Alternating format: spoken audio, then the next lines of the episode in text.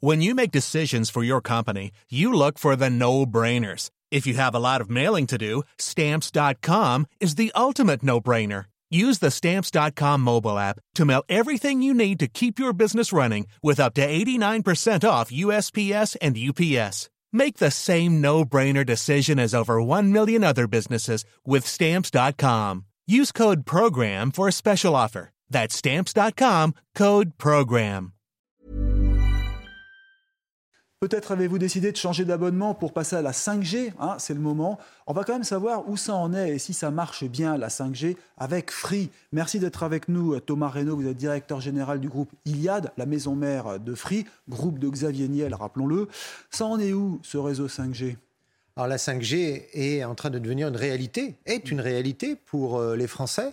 Euh, la 5G, c'est quoi? C'est la téléphonie mobile en plus rapide, en plus fiable, avec plus de débit.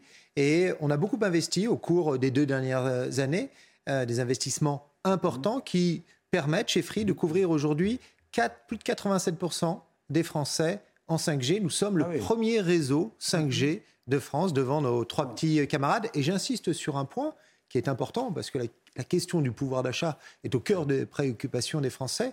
C'est que on propose la 5G à nos abonnés sans aucun surcoût. Oui, d'accord. Mais ça marche vraiment C'est-à-dire que c'est vraiment utile aujourd'hui Le téléchargement se fait rapidement La réponse est vraiment là ah, la réponse est vraiment là. Et de plus en plus de Français euh, utilisent euh, la, 5G. Euh, c'est une réalité. Vous avez combien de progression sur la 5G chaque, mois? Il y a des nouveaux abonnements? Il y a des nouveaux abonnements chaque mois. Hmm. Nous, tous nos abonnés mobiles hmm. ont accès à la 5G hmm. inclus dans leur forfait et sans surcoût. Et ça permet quoi la 5G Ça permet d'une part d'éviter à terme une saturation de nos réseaux. Le principal défi industriel d'un opérateur télécom comme Free, c'est de faire face chaque année à une augmentation du volume de données transportées sur nos réseaux de 40%. Et puis aussi, c'est beaucoup plus fiable, ce qui permet d'envisager d'autres applications, et notamment des applications industrielles. D'accord, bah ça on en parlera. Mais on parle aussi de l'environnement. Il y a eu la COP 27. On dit bah oui, mais tout ça, ce sont euh, des consommations d'énergie énormes, hein, le cloud, euh, le streaming. Vous le confirmez que ça consomme vraiment et que ça, pollue, entre guillemets? Alors, nos réseaux ont besoin d'électricité pour euh, fonctionner. Avec et des serveurs très puissants. Avec notamment des serveurs euh, puissants.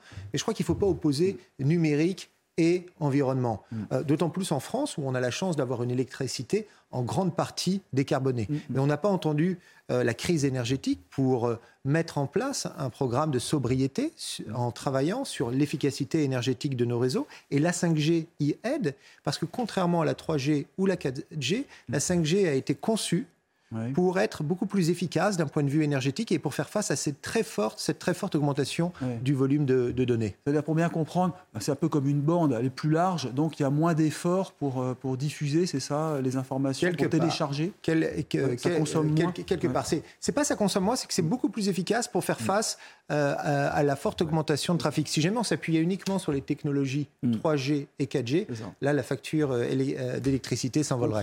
Mais les antennes, il faut rassurer Parfois, il y a des, euh, euh, des activistes qui s'en prennent aux antennes, qui les démontent, qui les cassent. Vous avez encore des cas comme ça? Oui, non, et c'est euh, totalement inacceptable mm. parce que nos réseaux télécoms, c'est quoi? C'est aussi les appels au numéro d'urgence, mm. les pompiers, la police, le SAMU. C'est ce qui permet, et on l'a vu particulièrement pendant le confinement, de maintenir un lien avec ses proches. C'est essentiel pour euh, le télétravail. Donc ça, il faut dire non, bien entendu, et il faut sévir, hein, avoir une réponse pénale là-dessus. Est-ce qu'on est vraiment souverain? Quand on sait que maintenant tout est diffusé, euh, j'allais dire, sans, contrôle, sans garde-fou Comment faire pour ne pas être piraté et victime de cyber? Non, la question de la souveraineté et de la, et, la cybersécurité sont deux sujets euh, essentiels. Mm-hmm. Je crois que les premiers acteurs de la souveraineté numérique en France, ce sont les opérateurs télécoms on a la chance d'avoir en France des opérateurs télécoms et Free le premier qui investissent, qui investissent mhm. massivement. Et la maîtrise de cette infrastructure, c'est le socle, quelque part, de la souveraineté euh, numérique. Maintenant, euh, aujourd'hui, le risque qui existe en Europe sur la souveraineté euh, numérique, c'est le contrôle de nos données. Le contrôle de nos données qui passe par le cloud. Et là, aujourd'hui, en Europe, on passe essentiellement par des technologies extra-européennes, américaines, en grande partie, et aussi chinoise. On se méfie quand même de Huawei, on en a parlé récemment, euh, lorsqu'ils fournissent des antennes, là on dit attention, les Américains d'ailleurs euh, les interdisent pour l'instant.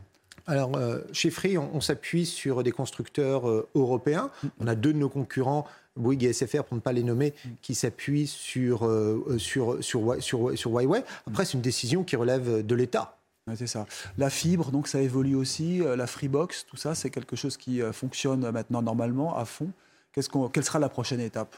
Alors aujourd'hui, on a 21 millions de Français qui tous les jours utilisent nos réseaux. 7, mm. euh, plus de 7 millions de foyers qui sont équipés d'une Freebox, de plus en plus en fibre optique. Hein, et la fibre optique est le premier chantier industriel de France. Nous, on couvre aujourd'hui un peu plus de 30 millions euh, de, foyers et on va continuer à investir euh, dans ce domaine-là et, et plus de 14 millions d'abonnés mobiles. Justement, est-ce que l'arrivée des JO euh, vous, vous fait accélérer ces investissements? Parce qu'on voit dans les rues, il y a de plus en plus de travaux pour remplacer les fibres.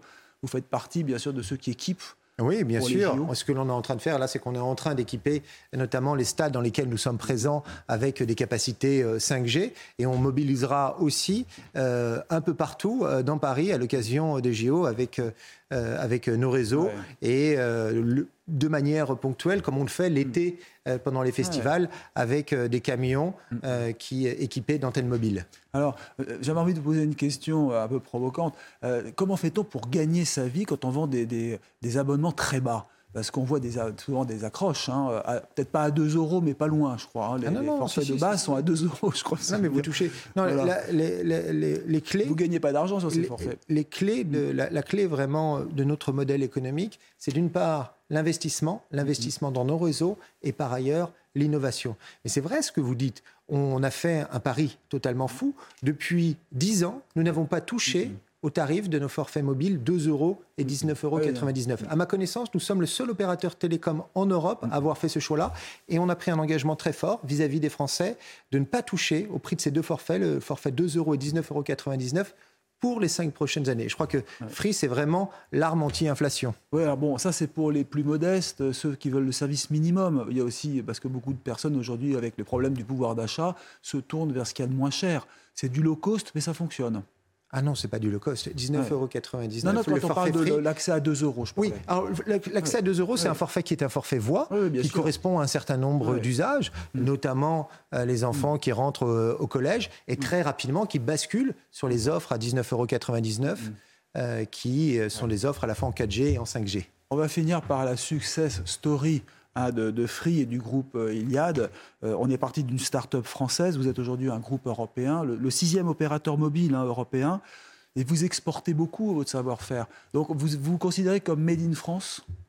Ah, nous sommes un groupe avec des racines françaises, vous l'avez dit très justement. Mm. Tout a commencé il y a 20 ans avec euh, la Freebox. Nous avons mm. grandi après avec le lancement de Free Mobile. Et, et, nous sommes désormais un groupe européen. On a 45 mm. millions d'Européens qui chaque jour utilisent nos réseaux. Ça veut dire un Européen sur 10 en Pologne, où nous sommes présents depuis trois ans, en Italie, où nous avons lancé un opérateur mobile en 2018, et désormais on a 10 millions d'Italiens qui nous font euh, confiance, et aussi euh, en Irlande. Eh ben, très bien. Merci beaucoup Thomas Reynaud d'être venu sur CNews.